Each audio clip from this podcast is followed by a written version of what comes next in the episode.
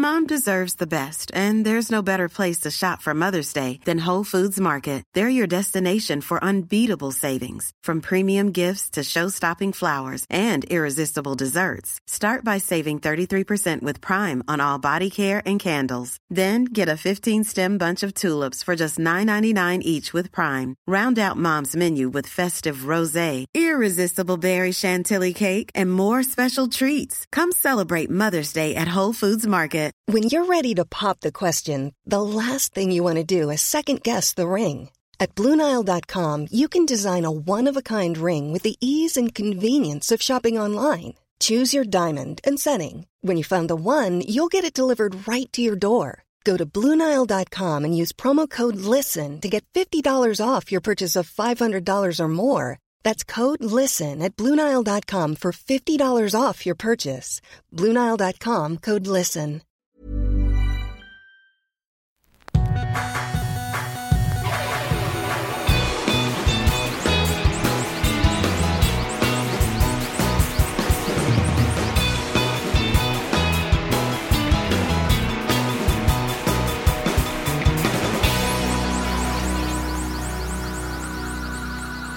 Bienvenidos a. Bien, bienvenidos a Dos Nombres Comunes, episodio 156. Ahorita que estaba diciendo bienvenidos. Llegamos ahí en ese, en ese número mucho tiempo, ¿no? No, es, semana pasada fue a 155 y. Se me está pasando lento, entonces el tiempo. Ahorita que dije bienvenidos y existe esa burla, ¿no? De bienvenidos, bien. Bien, bienvenidos. Me, me dijo Ingrid, oye, he estado escuchando el podcast y, y cada vez es peor tu acento. Y le digo, ¿es peor mi español? No, no, no, tu español bien, pero te equivocas mucho al a pronunciar palabras y... Pero pues yo no le veo problema. No, yo tampoco quizá lo veo problema, pero luego pensé, y yo me acuerdo cuando mi abuelo le dio como un- una embolia, Él era danés, pero hablaba un sueco danés que se entendía muy bien, pero después de esa embolia como que regresó al danés y era cada vez más difícil entenderlo. Y me, me pregunto ¿Qué si... tan diferente es el danés del sueco? Muy diferente. Totalmente. Sí, es... El noruego es bastante más parecido que el, al sueco que el danés. Pero por ejemplo, no es como si yo como mexicano voy a Colombia y pues es el mismo idioma, nomás tienen diferentes, No. este, digamos, ¿cuál es la palabra aquí? ¿Acentos? No. ¿Dialectos? Eh, frases, Expresiones. expresiones, eh, slangs. Sí. Son palabras. Modismos. Son palabras que no vas a entender, pero... Pero pues, digo, eh, usas el contexto y Ajá, entiendes. Sí. Pero por ejemplo, en danés y sueco no es así. No es así. No. Son dos idiomas. Totalmente distintos. Sí. Hay palabras, obviamente, y, y puedes entender ciertas cosas, pero En sueco existe la O tachada. no. Y en danés sí. Sí. ¿Por qué está tachada la O? No sé. ¿Cómo se diría la O tachada? Eh, Como en mi apellido, la O con diéresis, que Eh. es E, eh, que es el último vocal eh. del alfabeto. ¿Cuántas, ¿Cuántas vocales tiene el sueco? Tenemos O, E, I, U, U, I, O, E. E. Y, eh, Son, son, son varias. entonces la O tachada es eh. ¿Cuál es el E en sueco? Es la O con diéresis. Eh. Ajá. E. Eh. y, y en la I, Ajá. En la I. o sea, cuando, cuando suena I, ¿cuáles, cuál- ¿qué diferentes tipos de I? De que eh, mm, eh, No, es I. I, ya. No, lo difícil en sueco, creo yo, para alguien que, por ejemplo, habla español, puede ser la diferencia entre la O, la U y la A con un círculo arriba, que es O. O, Entonces tienes U, U, O. O, Ujú. como UA, O. O. Oye, pero no podemos convertir este O sea, episodio si, de si- un si Madero tendría la bolita arriba de la A, sería Modero. modero. Modero. Ok. Bueno, esta lección de sueco. Sí, una pequeña clase de sueco al iniciar este episodio 156. Lo que iba a decir es que mi abuelo cuando le dio esa embolia, empezó a, a- a fallar en su, en su sueco, así como yo, al parecer, ahorita estoy empezando a fallar en mi español. Quizá me estoy haciendo viejo. A lo mejor es una señal de eso. Yo fallo mucho en mi sueco. Sí, pero por razones obvias. No lo practicas lo suficiente. Tú no llevas, como yo, 20 años viviendo en ese país para aprender ese idioma. No, nomás de- de- dejándolo claro, yo fallo en mi sí, sueco. entonces no me siento tan mal. Sí, exacto. Ok. Oye, hice una observación el otro día que no sé a dónde va esa observación, pero ahorita que estamos en tiempos de, de molestarnos por cosas, de, de protestar, Yo no me molesto. Digo, si acaso llego a toparme algo que me pueda molestar slash ofender, le cambio y ya. sí, Y es muy difícil que me tope con algo que me moleste slash ofenda. Mm, Pero eso ha sido también un poco mi actitud de que me da un poco de hueva de entrarle tan duro a algo. Eh, como mucha gente se realmente se empieza a arder muy fácil. Y no sé por qué es eso. Porque eh, lo venía pensando ahorita que venía para acá, que cuando platicamos sobre los, los fans de fútbol, que se arden bien fácil por, por cosas que están relacionadas con el fútbol, me pregunto, ¿es por falta de otra cosa? No, es que creo que ya es más de idiosincrasia local o, bueno, nacional. Creo que aquí en México no puedes tú tener ninguna discusión sana sobre política, religión o fútbol. Siempre alguien va a salir ofendido, siempre alguien se va a enojar, No, siempre pasa en va a todo el mundo. Peleas, ¿sí? Sí, yo creo que pasa en todo el Digo, mundo. política y religión probablemente. Sí. ¿Fútbol? Eh, en los países donde el fútbol sí es, y eso es casi en todos los países en todo el mundo. Bueno, ok, entonces, ¿por qué el fútbol? Pues sí, no sé. eh, y, y cuando lo platicamos hace poco, creo que la conclusión fue que, que necesitamos algo alrededor de lo cual nos podemos juntar y unir para, para no sé, soltar frustraciones, eh, alegrías, etcétera. Y, y, y quizá, y por eso te pregunto, quizá es por falta de otra cosa que hace que buscas ese, ese Pero ese- escape. pero ese conflicto, el escape siendo un conflicto. No, pero es una pasión. Eh, sientes una pasión. Es como hay gente protestando que siente obviamente una pasión y no podemos comparar, ahorita hablando de protestas, no vamos a comparar eh, una protesta una, ante una injusticia social con, con un mero simple partido de fútbol. No se compara. A, a eso estoy, a eso voy. Sí. Porque hay conflicto, porque hay violencia por un juego de fútbol. Es un juego. Sí, es un juego. Hay una estrategia, como si fuera el Risk, Sí. como si fuera el Battleship. Sí. Hay una estrategia ahí. O el ajedrez. Nadie se pelea por el ajedrez. Nunca he visto. o sí. Nunca he visto Ya en, no estoy enterado y ahí en todo. un torneo de, de ajedrez De que salga alguien sangrado. de que haya porras. Que haya las barras, ¿no? Tienen que estar callados porque la- los jugadores se están concentrando. Están concentrados. Sí. Y mi intención ahorita es ver si yo, con lo que yo observé el otro día, es ver si pudiera como que generar un, movimiento. observaste. Estábamos en la cocina y resulta que Mila había ido a, a hacerse un piercing en el oído. Ajá. Y me dice, ve mi nuevo piercing. Y tiene tres piercings, creo que son tres. Y, yo observé uno que yo pensé era el nuevo, y no era. Y le, y le dije, pues, ¿por qué te lo pusiste así de chueco? O sea, si checas en el otro oído, como que no está en la misma posición. Me dice, no, hombre, esos son mis piercings que me hicieron cuando, cuando yo nací. Y pensé, sí, cierto. Te hicimos piercings tanto a ti como a, a Maya cuando nacieron, como es costumbre aquí. Recuerdo haber cuestionado esa costumbre, decir, ¿para qué vamos a ponerles un piercing? Pero me dejé llevar por lo que tú quieras. No es para que se sepa que es mujer. Bueno, por ahí voy. Ok. Porque si es así, está bien pinche. Y yo creo que tiene ese fondo. Digo, es algo muy cultural. No tengo idea y no sabía que era como que muy de aquí. Pues Yo es- pensé que era en todo el mundo. Perdón mi ignorancia. No, Eh, no es en todo el mundo. Pensé yo que era de mundo, al parecer no. No, no es de todo el mundo. Ahora, no tengo yo los porcentajes de cuántos países sí y cuántos países no. Pues es tu tarea en este podcast. Sí, yo sé. Eres Ahí de falla. datos. Te puedo decir, te puedo decir que en Suecia no se hace. Ok, ¿eso qué tiene que ver con fútbol o con conflicto? Con- No tiene nada que ver con fútbol. Entramos al tema de Ah, fútbol De nomás. repente tiraste un tema así X. ¿Cuándo levanté yo aquí el tema de fútbol? Pues dijiste, entonces eso me trae a una cosa que pensé. Mm. Digo, estábamos hablando de la, del apasionamiento de las multitudes. Sí, pero yo empecé diciendo que yo había hecho una observación, luego ya fuimos al fútbol y luego ya me estoy regresando Pero ahorita. alguien sacó el tema del fútbol aquí, fuiste tú. No me acuerdo. Sí. Ok, está Además bien. me sorprendí que dije, ah, quiere volver a hablar de No, fútbol. no, no, no vamos a hablar de fútbol, sino me va- vamos a hablar sobre mi observación que hice sobre ese piercing de, de mi hija.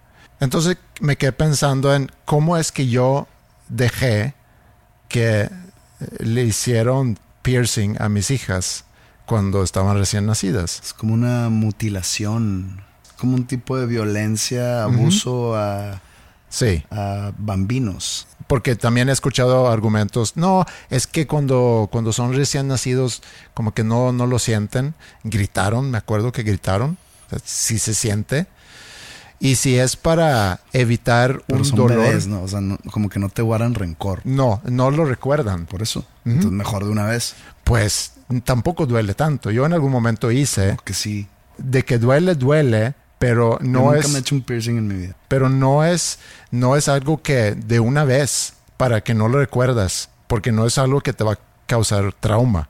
Digo, no dudo que haya alguien que en algún momento se hizo piercing y ese dolor le causó trauma por el resto de su vida, pero creo que son muy escasos Lo esos. dudo mucho. Sí.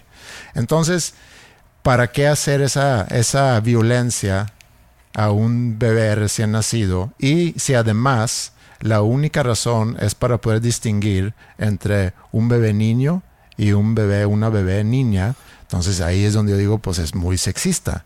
Si tú fueras un bebé, niña, no te importaría que, que pensaran que fueras niño No, o viceversa. me daría muy igual, fíjate. Y como papá, tampoco tendría ningún problema si yo estoy caminando por la calle con mi hijo slash hija y que alguien venga y dice, ay, qué linda niña. Ah, es niño. Ay, no, ¿cómo me pude equivocar? Pues se puede equivocar porque cuando son tan chiquitos es difícil distinguir. Y ahí alguien a lo mejor dijo, ¿sabes qué? ¿Cómo podemos marcar esa diferencia? Pues ponemos piercing de una vez. Es que ahí te va esto. Y eso tiene que ver con esta modita que se puso hace unos días sobre el face app, eso que de mujer se convierte en que una foto de un hombre lo hacen mujer y viceversa. Creo yo que cuando a- hablando de bebés, a un bebé que es hombre y lo confunden con, con si es mujer, indirectamente es un, digamos, un cumplido de que tu hijo es bonito. Si es viceversa, si tu bebé es mujer y piensan que es hombre, creo que ahí están diciendo que tu bebé está fea. Mm, Por ejemplo, en los face apps, si tú eres hombre y saliste bonita como mujer, es porque estás bonito. Si una mujer al hacer el face app sale muy tosca o muy tosco como hombre, mm. ahí dices tú de que, mm, ok, entonces no es tan bonita. Yo vi tu foto y, y te fue muy bien.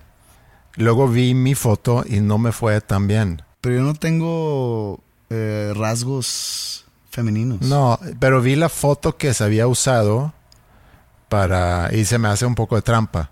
¿Por qué? Porque estabas, digo, era una foto, no sé si era de estudio, estabas como que posando, Digo, la que te enseñé. tenías 25 la- años. la- no, no. La que viste fue una foto de estudio, tenía de que 31. Mm, Pero, digo, yo no la hice. ¿No? Yo, yo, o sea, yo no bajé esa aplicación. A mí me llegó por ahí. Y dije, ah, mira, yo la verdad sí me sacaría a pasear. sí, yo también te hubiera sacado a pasear.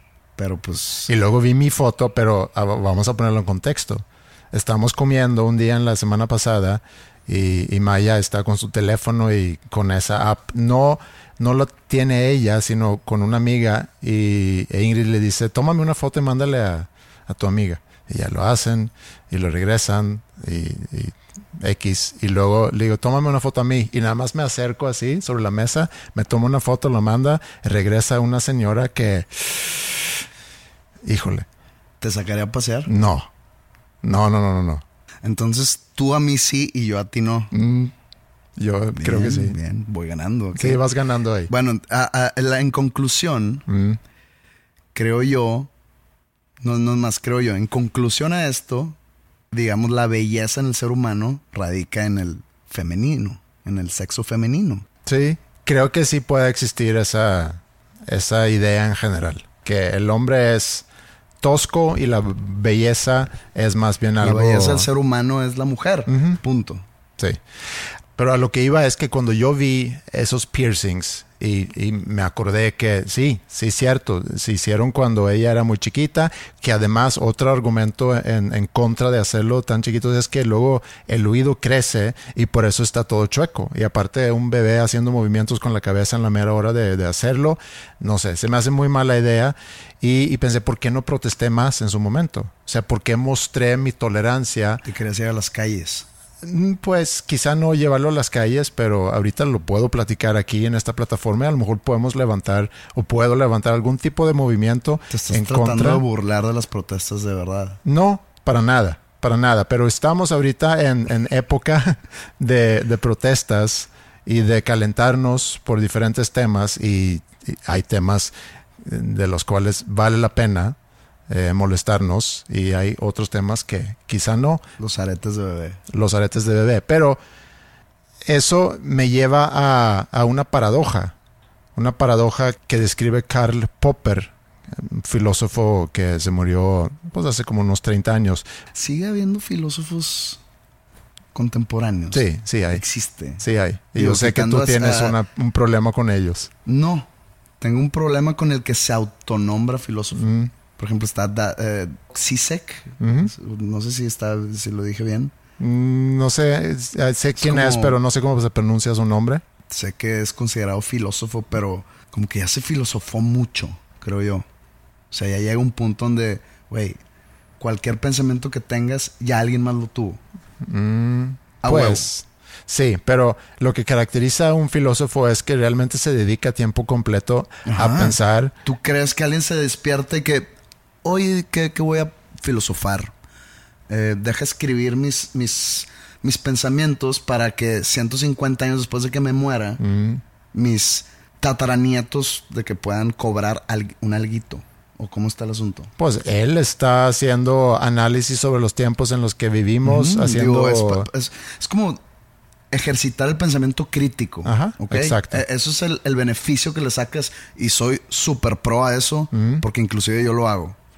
Pero ya denominarte filósofo, Pues es que tú te autonombras cantautor, mm, híjole, es que ahí hay cosas que me dan la razón. sí, pues cantas y Canto, escribes. soy autor y canto. Mm, Él es filósofo porque está filosofando.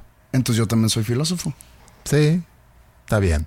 Yo tengo mi forma de pensar, me, tengo mi forma de ver la vida, tengo mi forma de ver la misión que tengo aquí en la tierra. Tú eres un filosofito, a lo mejor. No, ¿por qué fito?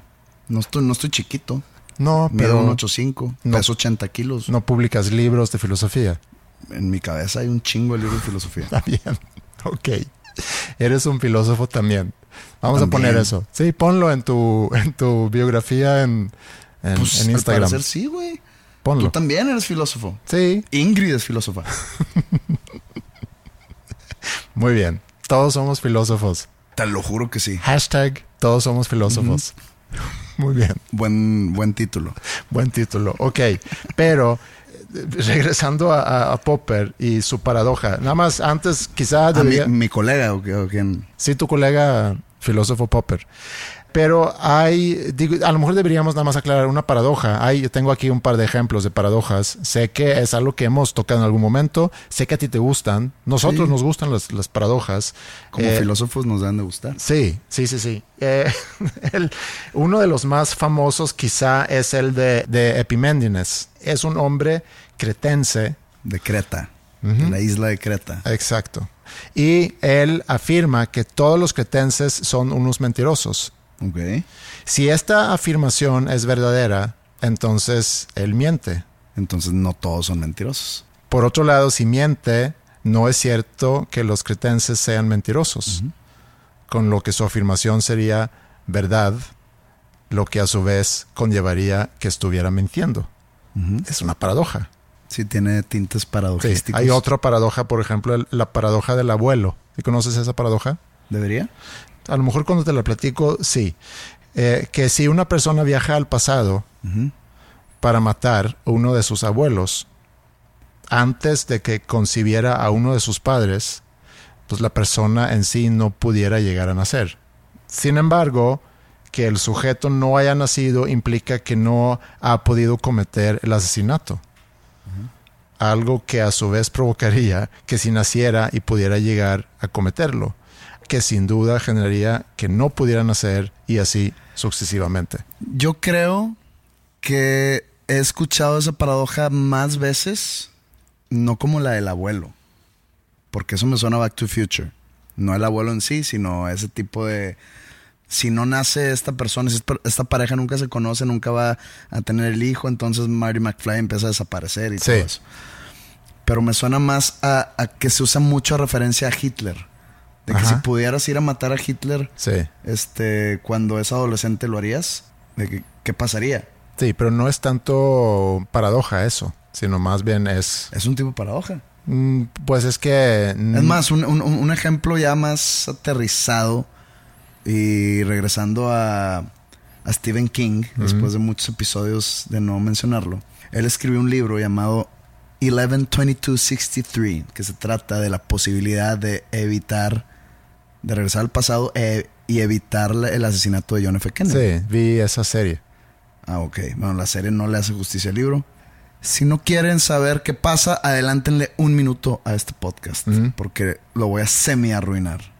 Ya les dije, adelanten ahora. Continuemos. No te voy a explicar por qué o cómo viajaban al pasado o X. Eso yo lo sé porque vi la serie. Sí, pero me da hueva contarlo. Total, un tipo eh, está en el pasado varios tiempo Sí. planeando cómo va a evitar que Lee Harvey Oswald, si es que fue él, que yo tengo mis dudas, disparara al presidente Kennedy en Dallas Mm, el día 22 de noviembre del 63. Lo logra, logra evitarlo. Pero y luego te pasan todo lo que sucede si Kennedy sigue vivo. Y hay muchas cosas sobre eh, la guerra, la guerra fría, la guerra de Vietnam. Sí. Como que Stephen King lo lleva muy lejos a cuestiones de que los Beatles se separaron el primer año, de que nunca, nunca existieron los Beatles así como los conocemos. Y total, regresan al, a la actualidad. este, este tipo regresa a la actualidad. Y la actualidad es como un, Una distopia. una distopia eh, postapocalíptica ya, Sí. algo sucedió y es ficción, obviamente, pero como que te queda pensando de que hable, güey. O sea, sí se pensó en todo eso. Sí. Y es igual a lo que te digo de Hitler. Que no es una paradoja, pero es el, el alternar la historia puede tener consecuencias que quizá pudieran llegar a ser peor. Digo, eso nunca lo sabemos. ¿Puedo tirar un José Recomienda? Hay un canal de... A ver, espérame, déjame poner nada más. Ah.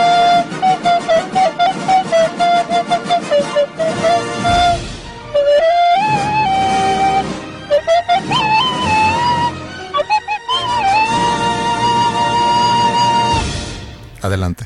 Hay un canal de YouTube muy interesante de historia, de historia mundial, que se llama Alternate History Hub. Ok.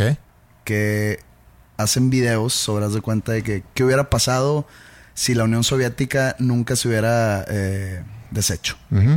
Y te explican en video qué es lo que supuestamente hubiera sucedido. O qué hubiera pasado si los zares nunca hubieran sido derrocados Ok. en 1917 17.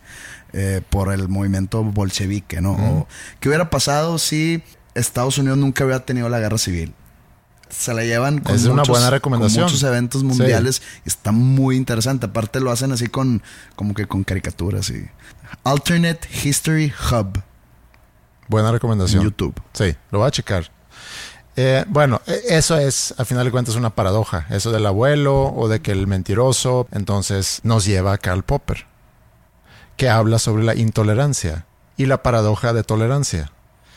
Él decía que si una sociedad es ilimitadamente tolerante, su capacidad de ser tolerante con el tiempo será destruida por los intolerantes y que entonces para mantener una sociedad tolerante, la sociedad tiene que ser intolerante con la intolerancia. Ok. Vamos a, tratar de explicarlo. La sociedad tiene que ser intolerante con la intolerancia. Sí, porque si nosotros decimos, vamos a partir, si quieres, de, de la libre expresión, que mucha gente confunde la libertad de expresión con yo puedo decir lo que yo quiera pero hay ciertas reglas que tienes que observar. Por ejemplo, no puedes amenazar a, una persona o un grupo de personas, no puedes difamar a una persona o un grupo de personas y no puedes promover el odio hacia una persona o hacia un grupo de personas. Básicamente es eso. ¿Y dónde puedo leer esas reglas? Te mando una liga, no sé exactamente dónde están. Estás coartando la libertad de expresión con esas reglas. Sí, puede ser que me tachen de, falsificador de información. No estoy a favor de, de que se haga lo que prohíben esas supuestas reglas, pero estás coartando la libertad de alguien de expresarse libremente. No, yo creo que tú tienes el derecho en tu comedia de burlarte y ahí es una línea muy delgada también entre burlarse de una persona, lo que pasó por ejemplo a Chumel Torres, que no es alguien que sigo, que no sigo su comedia, que no veo sus programas y demás, nada más me topé con la noticia que fue muy criticado por haberse referido al hijo del presidente como Chocoflan por la forma que tenía pintado el pelo. Pero él, no fue el que inventó ese, ese apodo. No, desconozco, pero se hizo mucho ruido. HBO canceló su programa. Ah, la primera dama pidió que, que se disculpara por, por haberse referido a su hijo así. Digo, podemos opinar muchas cosas sobre eso y es una línea muy delgada en la comedia entre burlarse de una situación, burlarse de una persona o burlarse de un grupo de personas eh, y, y, tienes que ser muy hábil para poder navegar ahí. Porque a final de cuentas no está padre. Tú has sido en muchas ocasiones víctima de, gente que quizá cree que se está expresando o, que están eh, aprovechando de su libre, de su derecho de, libre expresión para decirte cosas, pero en muchos casos están pasando una raya donde inclusive tú pudieras denunciar y ganar. Eh, no, no por mi tiempo. No, yo sé que es algo que no harías y sucede a diario. No es como que tú eres la única persona que, sufre de eso. Hay muchas personas que, lo sufren. En tu caso puede llegar a, exagerarse en ocasiones, pero esas personas... En ocasiones no. En ocasiones no, no, no sé. Es que debe haber otras personas que también eh, diariamente sufren de, ataques, de no sé. Pero esas personas pudieran llegar a confundir su derecho de, de, expresarse libremente. Esa paradoja de Popper que a mí se me hace interesante es que para ser tolerantes, alguien pudiera decir, pues es que si vamos a ser tolerantes necesitamos también tolerar los no tolerantes. O sea, deberíamos tolerar... Entonces estás aceptando que hay intolerancia. Ajá. Y esa es la paradoja. Pero él lo que dice es que si no somos intolerantes con los intolerantes, vamos a terminar siendo una sociedad intolerante. Yo creo que la respuesta está en uno. O sea, nunca vas a lograr una sociedad completa como intolerante o como tolerante. Ya tú sabes que toleras y que no. Nada más es el nivel de intolerancia el que tienes que ajustar interno. Ahorita vivimos en un clima intolerante total. O sea, cualquier broma que yo pueda hacer en este espacio, mi plataforma, que se supone que yo puedo decir lo que yo quiera, puede ser mal tomado por alguien, por alguien intolerante, y pueden destruir este gran podcast con 150 y cuántos episodios? Seis. 156. Nomás por alguien intolerante que probablemente ni a él iba dirigido tal comentario.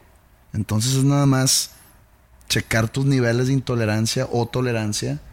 Digo, con, con cierta inteligencia también. Y ya, con eso se arregla el mundo.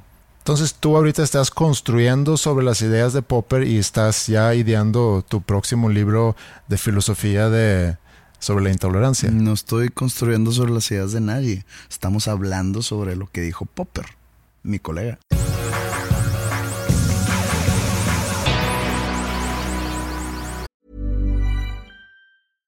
Sandra, and I'm just the professional your small business was looking for. But you didn't hire me because you didn't use LinkedIn jobs. LinkedIn has professionals you can't find anywhere else, including those who aren't actively looking for a new job but might be open to the perfect role, like me.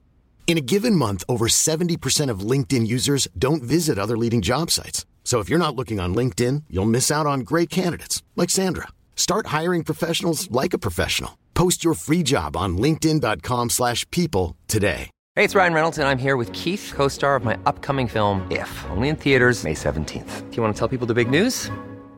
All right, I'll do it. Sign up now and you'll get unlimited for $15 a month and six months of Paramount Plus Essential Plan on us. Mintmobile.com slash switch. Upfront payment of $45 equivalent to $15 per month. Unlimited over 40 gigabytes per month. Face lower speeds. Videos at 480p. Active Mint customers by 531.24 get six months of Paramount Plus Essential Plan. Auto renews after six months. Offer ends May 31st, 2024. Separate Paramount Plus registration required. Terms and conditions apply if rated PG.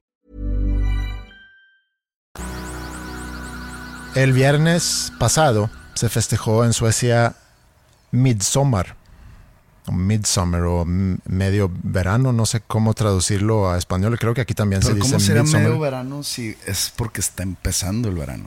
Sí, es- se está festejando que el verano se está O sea, empezando. Hoy, hoy es 22. El verano empezó ayer. Bueno, ese sí, el por el solsticio, El ¿cómo es? solsticio. solsticio, sí, que se supone que ayer era el día más largo en, en nuestra parte, o sea, en nuestro hemisferio. Nuestro hemisferio norte. Sí, que era el día más largo del año. No sé si es exactamente el 21 o si hay un, un- una ventana de unos 3, 4 días, pero bueno, eso lo desconozco. El festejo de Midsummer sí es festejando que el verano está empezando. ¿Y por qué mid? No, no sé, porque a lo mejor porque el otoño ya llega para agosto, entonces estamos El otoño llega para agosto. El otoño llega el 21 de septiembre. aquí. Digo, es, es lo que se le conoce oficialmente como el otoño. Bueno, yo creciendo en Suecia no me acuerdo en ningún momento haberme referido a septiembre como un mes de verano. Es. Yo nací en verano. Mm, ¿Por qué crees que mi. irradio tanta luz? es por haber nacido en verano. Yo nací en verano. Para mí septiembre no es mes de verano. Es que lo que tú pienses o sientas o creas es independiente a lo que es. Ok, O sea, el verano, el verano se caga de risa de lo que acabas de decir. Mm, está bien. Puedo comprar eso. Pero mi sentir es que el otoño empieza a llegar para finales de agosto. Y si te toca un buen verano, se puede extender algunos días en septiembre si el clima lo permite. Pero para mí es más relacionado con el clima y a finales de agosto se empieza a sentir ese cambio. Además, se empieza a oscurecer muy, muy rápido. Entonces, a lo mejor por eso se llama midsummer, es mitad de verano. Pero puede ser por otra razón. Lo desconozco.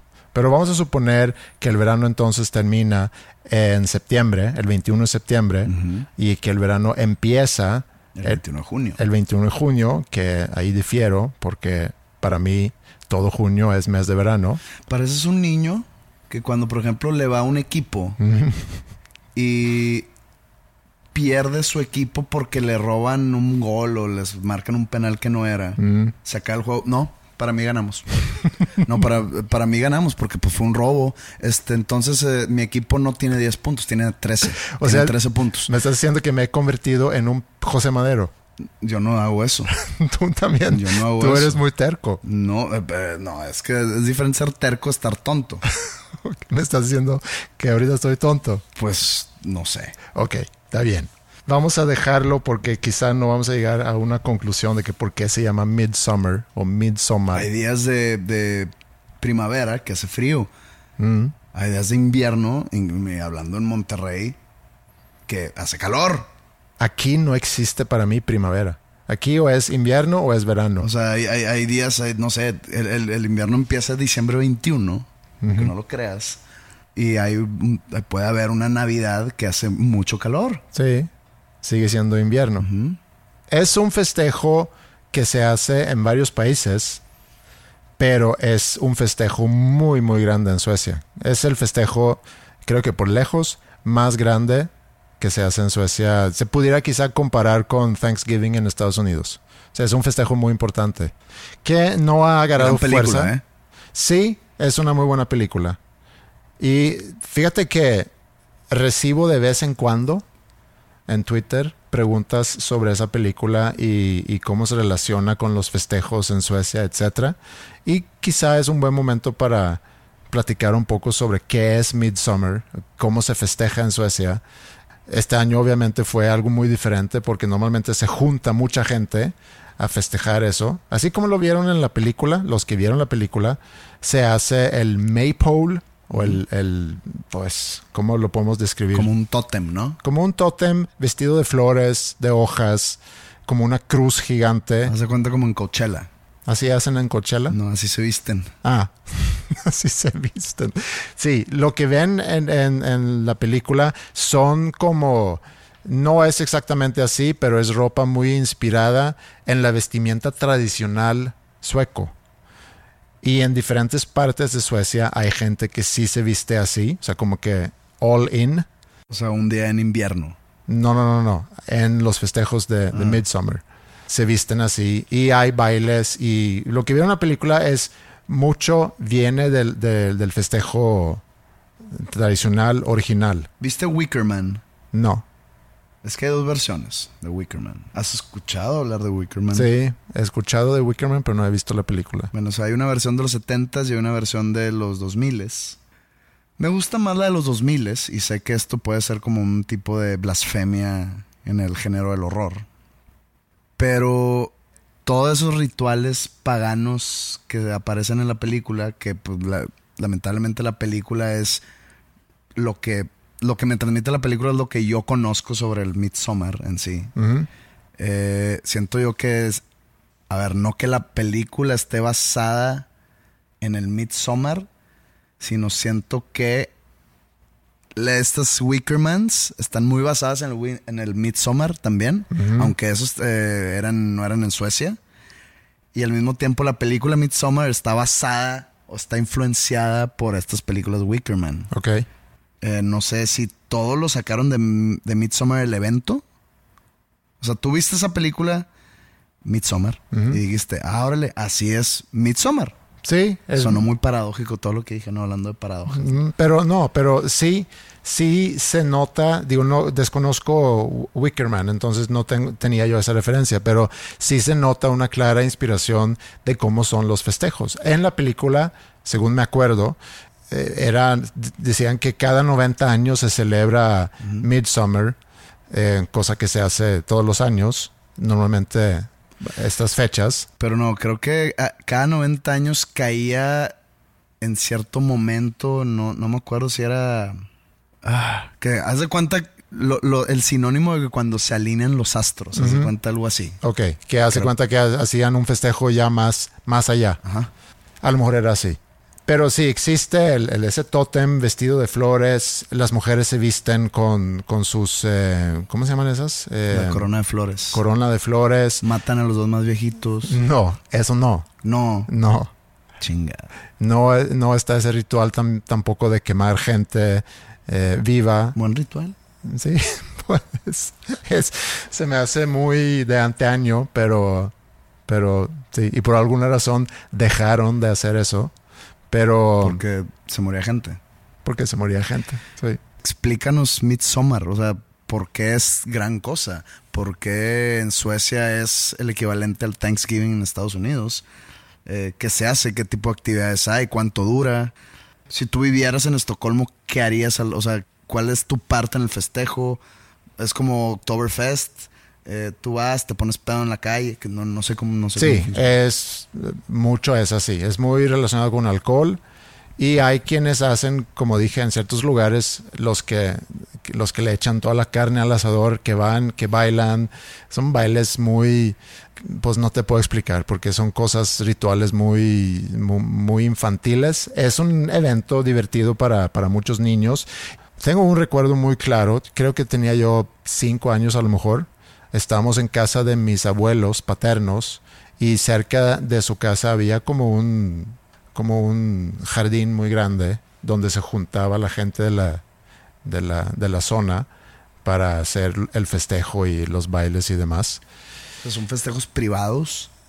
¿Hay uno grande? Sí, hay grandes también. Hay grandes y luego la gente se junta en, grupos privados y luego hay organizados por el municipio, etcétera, ¿no? Entonces sí hay de todo tipo de festejos.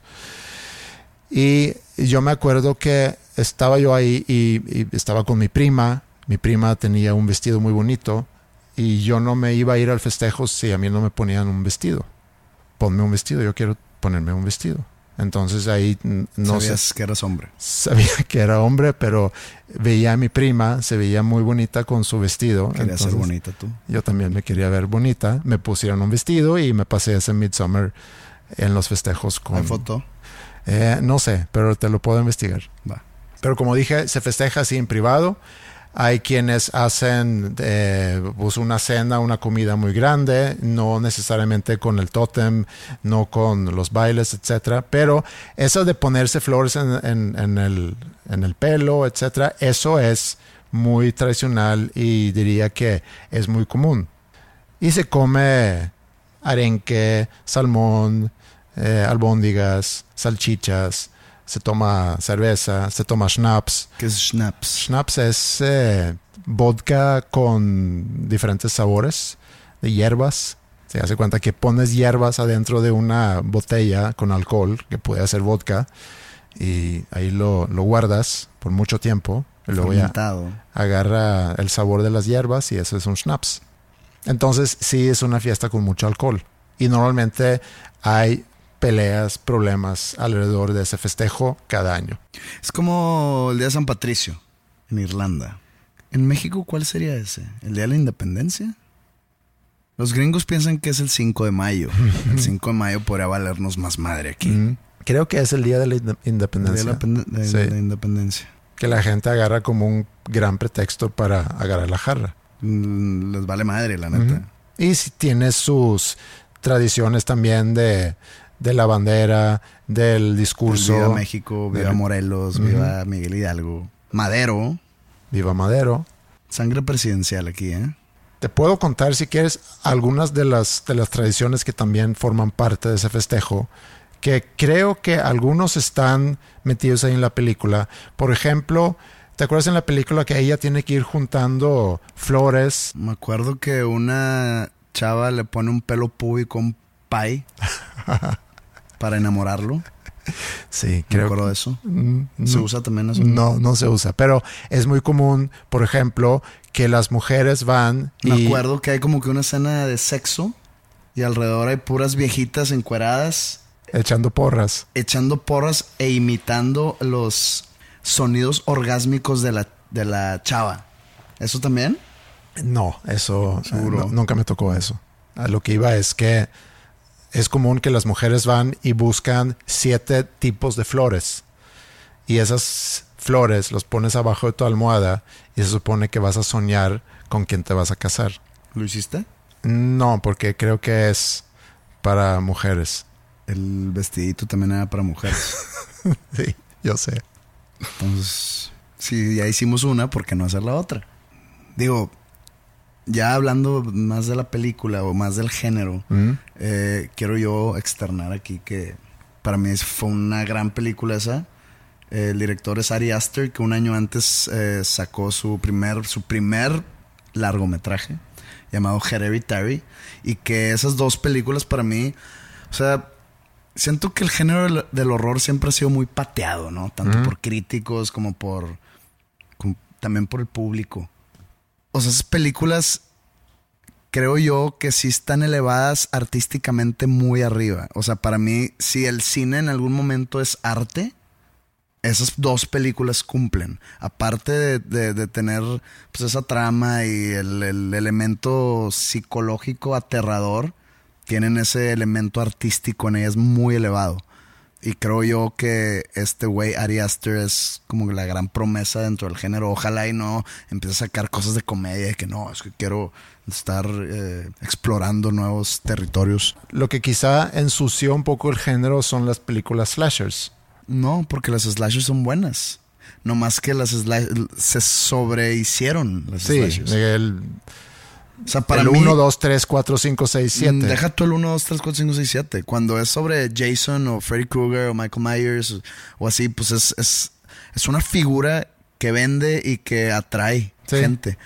Ya cuando empezaron a sacar totalmente cosas nuevas y que no funcionaban, pero le daban el- sobre el mismo, digamos, eje de los slashers, ahí dices tú de que, "Oye, ya, güey. En su defensa hay muchas películas de Avengers también. Para mí, lo que ensucia el género son eh, las películas, ¿verdad que está el fast, fast fashion? Eh, de que Sara y así. Para mí el fast fashion, entre comillas, o el fast horror son The Conjuring, The Nun. eh, mucha gente se queja de que digo las, los títulos de las películas en inglés, pues es que son los títulos así, pero pues bueno, El Conjuro, La Monja, o no sé si se llama así. Todas esas, todas esas que salen y que Insidious, Insidious no sé cómo se llaman en, en español. Para mí eso es lo que mancha el género. Incluso cuando vi Midsommar, que la fui a ver solo, está, estaba yo en Estados Unidos cuando estaba en el cine y la fui a ver solo y me gustó mucho e incluso te mandé un mensaje que oye, acabo de ver esta película, se supone que pasa en Suecia, está muy cabrona y tuve que, ah, ya la veré cuando llegue acá. Pues total me gustó tanto que pues empecé a hablar mucho de ella pues con amigos y amigas y así y, y me acuerdo una persona que me dijo, pero pues no es ni de, no es ni de horror, no es de terror. De que, ¿de qué hablas? De que pues no me asusté ninguna vez. Entonces hay gente Mm. que mide si la película da miedo o no, o si es de horror o no, por los sustos. Ajá. Que a mí me cagan los sustos, no porque no me gusta asustarme, no porque sea miedoso, sino porque siento que es un tipo de técnica chafa para llamarle a algo horror. Entonces ya hablando de Midsommar o de las películas de Ari Aster, también Hereditary, no acuden a esas facilidades porque en sí la trama y la actuación y el ambiente, la música que usan es lo que te causa esa, digamos, ¿cuál es la palabra? Esa ansiedad, Sí. porque causa ansiedad. Y, y un gran, una gran cosa de esta película en particular es que todo es de día. La bueno, iba a decir la iluminación, pero pues todo es de día, todo es blanco, todo es verde, naturaleza, Sí. cuando es una película demasiado oscura. Por, por razones obvias. En esta época hay zonas en Suecia, aunque la película no se hizo en Suecia, pero Sí, son Hungría, ¿no? se me hace que sí. Eh, pero hay luz 24/7. Entonces sí, no podían poner ninguna escena de noche, porque, bueno, de noche sí, pero con luz. Y fíjate que otra, una queja que tengo, y cuando digo que los críticos y la academia y algún sector del público como que patean mucho el género. En Hereditary, eh, la actuación de Tony Collette, ¿no ¿viste Hereditary? No, No, y no la piensas ver. no la pienso ver. Vi, vi el trailer y mm, no. Pero, mm, de que te da culo. Ah, me va a poner en un... en- en- sí, me va a poner malo. Bueno, yo sí te la recomiendo. O sea, si, si, si te crecen algún día los huevos, eh, yo creo que sí la deberías de ver. Eh, ¿Qué, güey? Eh, bueno, la, la- la actuación de Tony Collette, cuando yo vi esa película, Mm. dije, eso tiene que estar nominada al Oscar a huevo. Y obviamente no. ¿Por qué? Porque es una película de horror. Maldita academia. Sí, esa película, eh, no sé. Digo, tengo tantas cosas que quiero ver y no sé si me quiero poner en ese estado no, no de saques excusas. Saques ansioso. excusas. Está muy chida. Sí. José recomienda. Pon la música.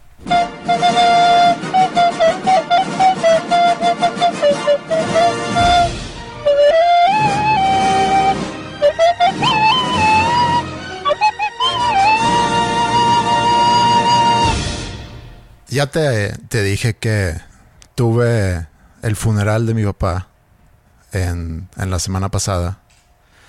Y pues una experiencia no muy emotiva porque era a las 4 de la mañana.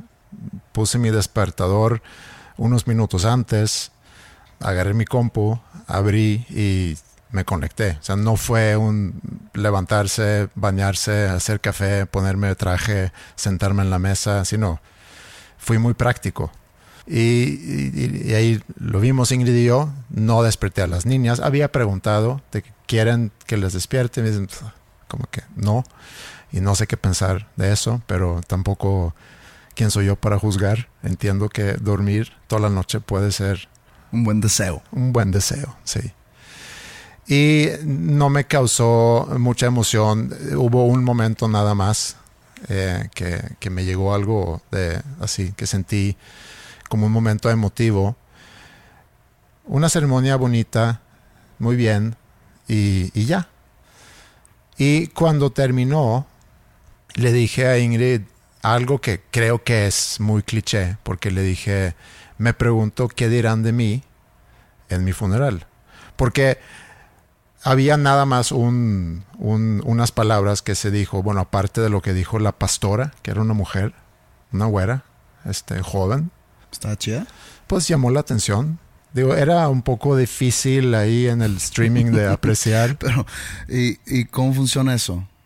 Nunca he, escuchado de una pastora o de una ministra. Hablando de tolerancia e intolerancia en Suecia, sí hay mujeres, eh, pastores, o padres. Me da gusto, nomás nunca había escuchado. No me das feo. No, no, no, no te estoy viendo feo. Eh, sí, existen y digo, casados, casadas, eh, solteras, solteros, supongo. Y sí, me llamó la atención porque era una chava joven. Y, y como que me llamó la atención porque siendo que Suecia es un país muy secularizado, pensando que a lo mejor los que, eh, que cada vez debería ser más difícil que logra la iglesia reclutar a gente, pero al parecer no, porque digo, la vi muy joven. Pero entonces termina eso y le digo eso a Ingrid, me pregunto qué dirán de mí, porque la esposa, ahora viuda de, de, mi, de mi papá, dijo algunas palabras, ¿no? Y muy bien, muy bonito y tan tan. Y me acuerdo que cuando mi papá cumplió 50 años, que yo estoy a tres años de cumplir 50. Yo me acuerdo cuando mi papá cumplió 40. Me acuerdo perfecto. Además, hasta le dije que madre, es pinche ruco. Y estoy a dos meses y medio de cumplir 40. Sí. vas a tener que cambiar el, la descripción del podcast. Dos hombres en sus cuarentas. No, mejor déjalo así. dos, hombres en los 40 es como una pequeña ganancia para mí, se me hace. Pero es pérdida para el podcast. Sí. Podemos dejarlo así. Ok. Pero yo me acuerdo cuando mi papá cumplió 50 y organizó una, una fiesta y en Suecia es tradición que en las fiestas la gente dice algunas palabras. Entonces yo había preparado un pequeño discurso y no me acuerdo exactamente lo que dije, no me acuerdo todo el discurso, pero lo que sí me acuerdo es que dije en algún momento que aquí es una oportunidad para decirle a una persona lo que normalmente no, no le dices.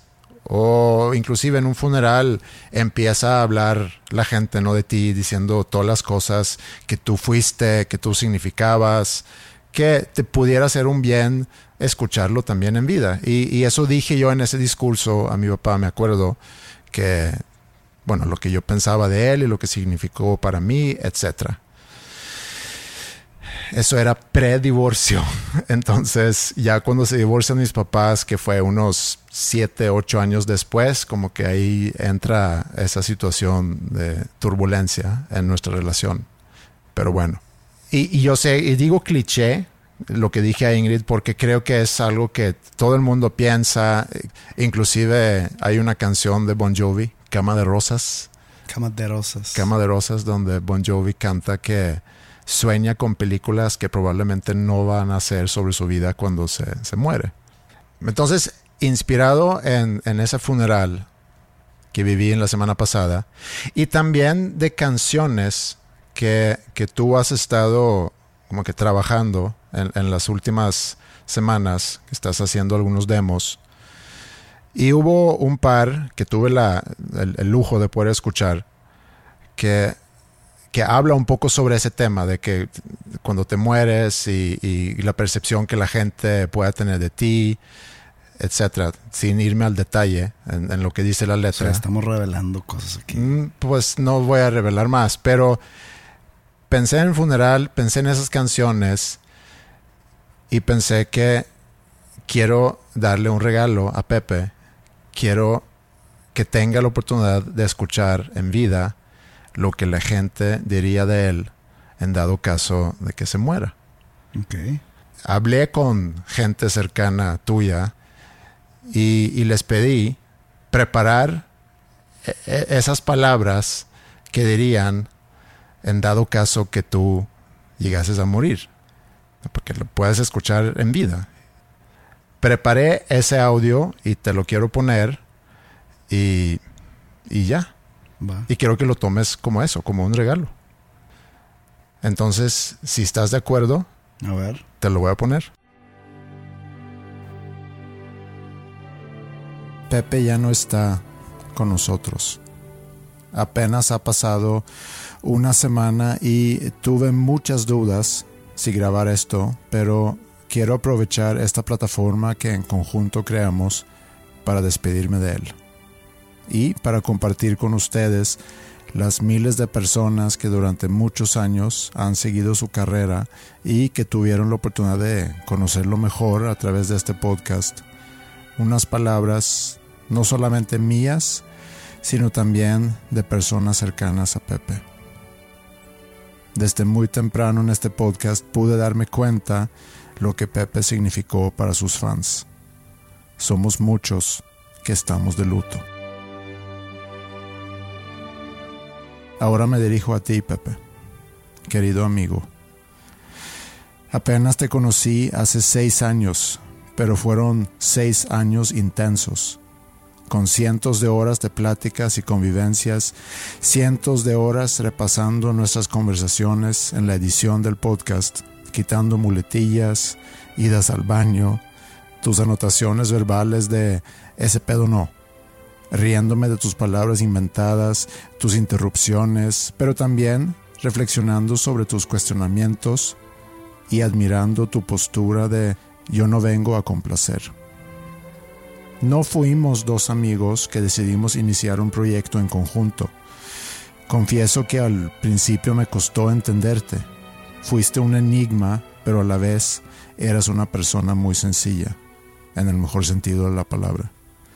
Tu personalidad enigmática o enigmatística, para robar de tu vocabulario, era parte de tu encanto. Fuiste un rompecabezas de miles y miles de piezas y cuando eventualmente había juntado suficientes, encontré en ti un gran amigo. Gracias a ti he vivido experiencias con las que soñaba de joven. Tú me llevaste a tu mundo y me presentaste ante las miles de personas que desde hace mucho te habían seguido, y tanto tú como ellas han enriquecido mi vida bastante, para usar una palabra que definitivamente no era parte de tu vocabulario. Amigo, extrañaré verte los lunes.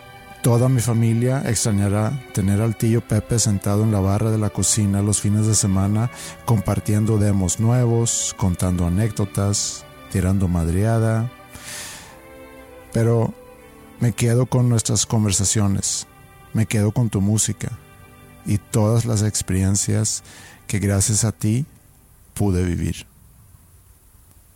En esta semana he recibido cientos de mensajes de personas que le admiraban a Pepe desde reciente y desde siempre. También he hablado con personas muy cercanas de él y les pedí compartirme sus recuerdos.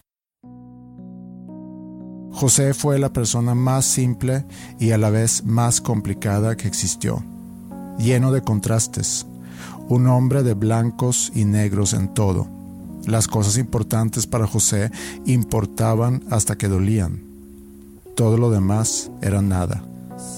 Terco, disciplinado y estructurado siempre evitando sentirse atrapado por la rutina. Desayunó las mismas dos cosas por 30 años. A su manera, fue el amigo más cariñoso, el que siempre te hacía sentir mejor, aunque a veces no se acordaba de nada de lo que le platicaste. Gran recomendador de libros, me inició en el kingsismo. No tan gran recomendador de series, vio 20 temporadas de Supernatural. Lleno de talento, de opiniones y de fechas exactas de eventos aleatorios de su vida y la historia. Siempre fue un espectáculo verlo lograr todo lo que se propuso y vivir la vida a su manera. Indri Josi. También pude hablar con personas que trabajaban con Pepe. Como amigo, irreemplazable. Como artista, perdimos un gran autor, compositor e intérprete. Insaciable, que después de cada meta buscaba el éxito, olvidando disfrutarlo en el camino. A Pepe lo conocí hace muchísimo tiempo, pero pero creo que no fue hasta hace un par de años que tuve la oportunidad de empezar a trabajar con él, que, tuve la oportunidad de conocerlo un poco más a fondo. Y es que estoy convencido que, el estudio o el trabajar con música te acerca muy rápido eh, y mucho. Te acerca, pues, como estás trabajando con emociones y estás trabajando con, cosas muy personales, te, te, conoces mucho y te puedes acercar demasiado. Y, bueno, lo, lo voy a recordar como como un, gran tipo, un personaje extraordinario, con una disciplina sorprendente hacia, hacia su trabajo, hacia su música, pero sobre todo una pasión enorme por lo, por lo que hacía. Eh, si, si, bien es verdad que tenía una, una barrera mm, medio difícil de pasar en el principio, una vez que, la atravesabas te encontrabas un corazón enorme y, sentimientos increíbles. Eh, lo voy a recordar siempre y me siento muy afortunado de haber sido su amigo. Pepe y yo teníamos como que esta madreada numérica en la que después de que pasaba algo el siguiente día, él me preguntaba, yo le preguntaba qué número o qué número tenía, qué número andaba emocionalmente y pues siempre nos contestábamos del 1 al 100 en qué número andábamos. Creo que si le pregunto ahorita en qué número anda, pues no va a estar chido, me va a contestar cero. Pepe era un hombre de rutinas, el güey tenía como sus rutinas muy bien establecidas que era bien difícil que la rompiera y yo me lo madreaba y le decía rutinitas y no le gustaba tanto, se cagaba, pero creo que le ayudaban a darle orden a, su vida. A Pepe lo conocí de chico, obviamente yo seguía su música este, y siempre pues me sentí identificado y me gustaba que hubiera alguien que yo pensaba que era como yo en el mainstream, alguien introvertido, callado, que sentía que me representaba. Y ya de grande me tocó hacerme eh, pues muy amigo de él. Coincidimos en un momento difícil y, empatamos muy bien y pues armamos una buena, una buena amistad. El güey era un gran artista, pero creo que era todavía un mejor sujeto. Creo que estaba más infravalorado como persona que como artista. Y pues en donde sea que estés, güey, te quiero. Y espero que encuentres en la muerte la paz que tanto te va dio en la vida. ¿Cuánto? ¿Cuánto se necesita? Para mi pil, con mucho amor y cariño. Dice el dicho que para que hablen bien de uno hay que morirse. Pero, ¿cómo iba a hablar mal de ti en vida? Mi mentor pasó a mejor vida. El que persiguió sus sueños sin importar las críticas o el que dirán. Y no solo los persiguió, los cumplió de una forma inimaginable. Gracias por tus enseñanzas, por nunca traicionar tu esencia por mantener tus ideales firmes y siempre haber sido coherente con tus acciones. Gracias por dejarme ser parte del fenómeno irrepetible que fue Panda. Gracias por tomar en cuenta mis opiniones sobre tus canciones y tu trabajo, pero sobre todo por tenerme la confianza. Gracias por enseñarme a ser auténtico, por el gusto a la música y sobre todo por enseñarme a nunca ser uno más del montón. Compartimos muchísimos gustos, amistades, conciertos y experiencias que jamás jamás olvidaré. Gracias por haberme hecho sentir tan orgulloso desde tan niño. Como dirías en feliz cumpleaños, no podrás estar en cuerpo, pero en espíritu sí.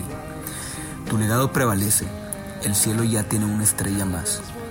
Yo acá estaré ondeando tu bandera con orgullo. Cuídame desde arriba, algún día nos volveremos a encontrar. Posdata, busca bien el balón del penal de Avilés contra Nahuel. Seguro que te lo topas por allá arriba.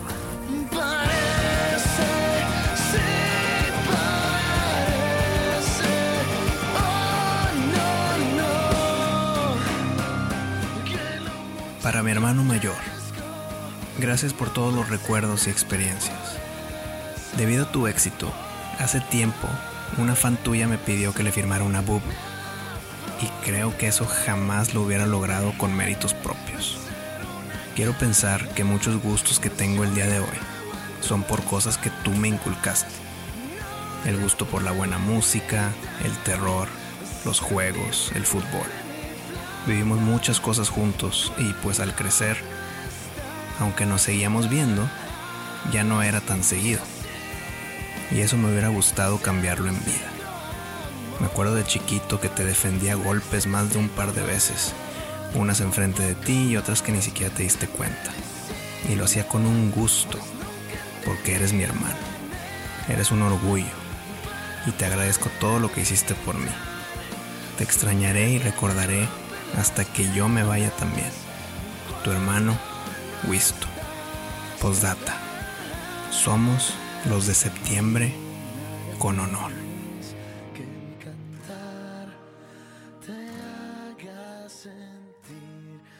Te mamaste, güey. ¿Te gustó? Sí, cabrón. Está cagada, güey. ¿No fue mucho sufrimiento? Sí dolió, ¿eh? Gracias. Gran regalo. Bueno, yo creo que no hay mucho más que decir en este episodio. Qué bueno que te, que te gustó. Creo que son cosas que nos hace bien escuchar y, que no siempre se, se dan las oportunidades para, para poder extender esas palabras a una persona. Entonces, sí. Muy bien. La verdad, eh, muy, muy sentimental el asunto. Me pegó. Entonces, el problema es qué hay después de la muerte. ¿Estás consciente de alguna manera para escuchar eh, este tipo de mensajes? ¿O te tienes que morir para que alguien hable bien de ti? ¿O no, no? Te tienes que morir para que alguien cercano diga realmente lo que significas para él. Sí. Eh, En muchos casos es así. Por eso creo que es la intención en sí de, de esto. Sí, pero, do- o sea, dolió escuchar todo. Y no dolió de la manera que, o sea, dolió porque en verdad se tiene uno que morir. Y, en- o sea, me incluyo. Yo como alguien que no, ah, como sobreviviente de alguien que se puede morir, que no le dices lo que en verdad sientes por esa persona. Sí. Entonces dolió eso, dolió la posibilidad de que mm, no le digas tú a alguien lo que realmente sientes. Sí. Que son cosas, digo, que cuestan. No es tan fácil, no Sí, es no, como que le llamas de la nada a una persona para decirle eso. Pero quizá es una recomendación para los que escuchan que si tienen la oportunidad de decirle a alguien esas cosas, pues hacerlo, porque un día, y más en estos tiempos, puede ser tarde. Sí, lo recomiendo yo también. Oye, fíjate que yo no soy mucho de, de- porque luego abres esa puerta y luego nunca la puedes cerrar, pero hay gente que manda mensajes que dice, oye, cumplo años, felicítame, y, y una vez que lo empiezas a hacer, creo que conviertes el podcast en, en un anuncio de... Pero me llegó un mail que, que quise comentar, eh, que es algo que mucha gente está viviendo ahorita. Ella no es la única, obviamente. Me ha tocado a amigos cercanos míos que, que se iban a casar y que luego en la mera hora tienen que cancelar la boda. Tengo varias personas, que, de hecho, que conozco que tienen que cambiar todos sus planes. Tenían su luna de miel ya eh, comprada, planeada y dada la situación tenían que cancelar todo eso. Entonces llegó un mail de una chica, Mariana Vargas se llama, y me dice que escucha el podcast desde el primer episodio y se casa este viernes, o sea, hoy, viernes, se casa con, con Roger. Roger. Roger, que tengo entendido que también escucha el podcast.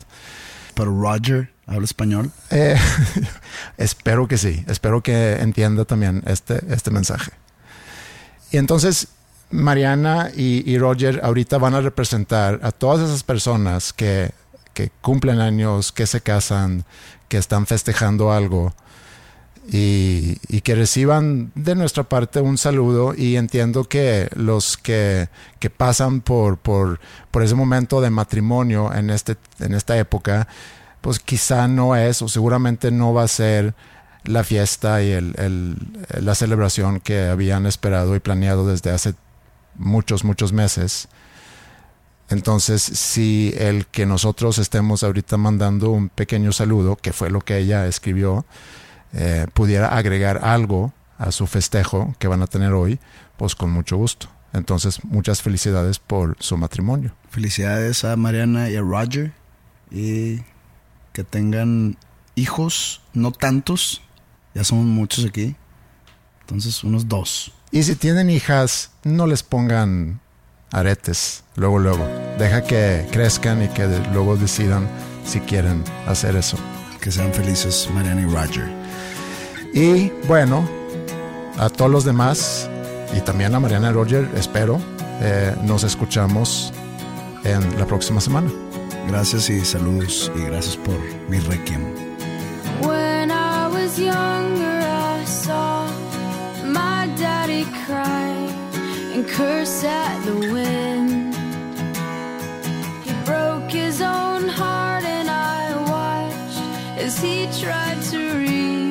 Simple And my mama swore that she would never let herself forget. And that was the day that I promised I'd never sing Even when we're on a budget, we still deserve nice things. Quince is a place to scoop up stunning high-end goods for 50 to 80% less than similar brands. They have buttery soft cashmere sweaters starting at $50, luxurious Italian leather bags, and so much more. Plus, Quince only works with factories that use safe, ethical, and responsible manufacturing. Get the high-end goods you'll love without the high price tag with Quince. Go to quince.com/style for free shipping and 365-day returns.